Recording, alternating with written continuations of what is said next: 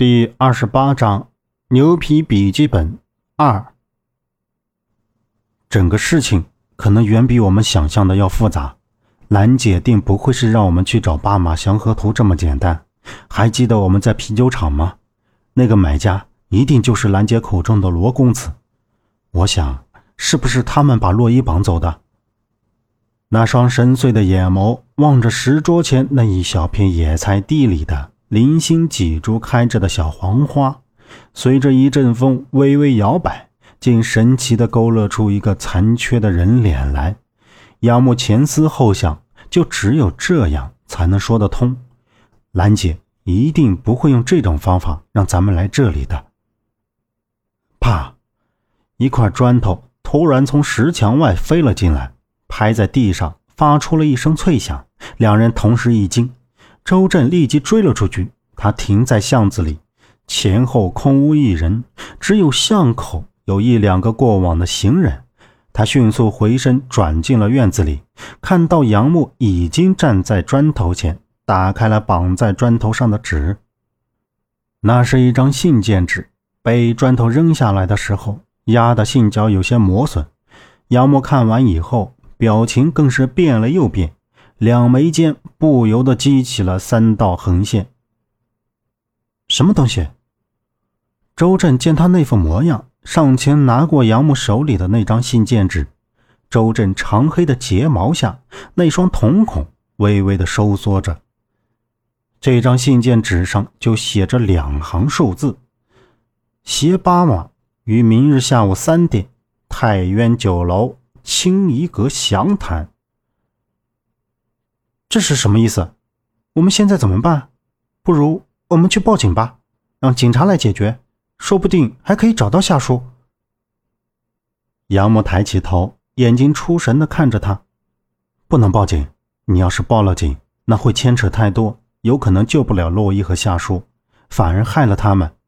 而且凭这个，报警也无济于事啊。此时的他非常的冷静，对他而言。夏叔和洛伊都是他的亲人，直觉告诉他这件事没有那么简单，不能轻举妄动。又从周震手里拿回了信件纸，揣进了裤兜，向屋里走。周震有些哑口无言，侧目瞅着杨木道：“那你什么意思？去见他们？去，不管是陷阱还是阴谋，都要去。奶奶，我来帮你。”见老奶奶两手端着菜，晃悠的从屋里向外走，杨木急忙上前去接菜了。大强子一整天没出来，大概是被杨木他们两个吓坏了。老奶奶说他经常这样，见到生人过个两三天就好了。借着那个吊在篱笆上昏暗的电灯泡，夹着裂缝瓷盘里的菜，在奶奶慈目下狼吞虎咽起来。今晚没有月亮，炎炎夏日有微风拂过来萧县，过夏天应该还是蛮舒服的。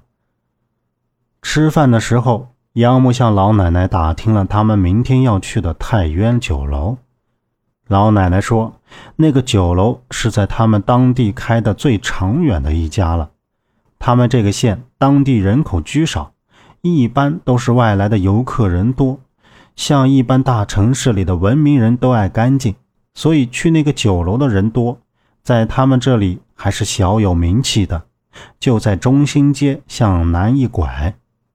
杨木说：“他们明天有朋友过来，他们也要搬去那里住。”摸了摸自己身上，一分钱也没有，跟周震小声说：“你先借我点钱，我回头还你。”周震掏了掏裤兜。掏出身上仅有的三百块钱，放在杨木手里。杨木拿着三百块钱塞给老奶奶，说：“这是这两天吃饭和借住的钱。”老奶奶是死活不收。最后两个人一起动嘴，说了一堆感恩不尽的话，老奶奶这才收下。吃过晚饭后，老奶奶说：“给大强子送点饭菜。”杨木说：“也跟着一起去看看大强子。”周震无奈的摇头，也跟着走了进去。还没进屋，就听见一阵阵的笑声。掀开屋帘，就看见大强子窝在炕上，瞪直了眼睛看着前方，咧着嘴一直在傻笑。不一会儿，见门口进来人，立刻爬到炕角，抱着腿，低下头，依旧是瞪着眼睛，用左手在脚前面画着，不时还胡言乱语。本集播讲完毕，感谢您的收听。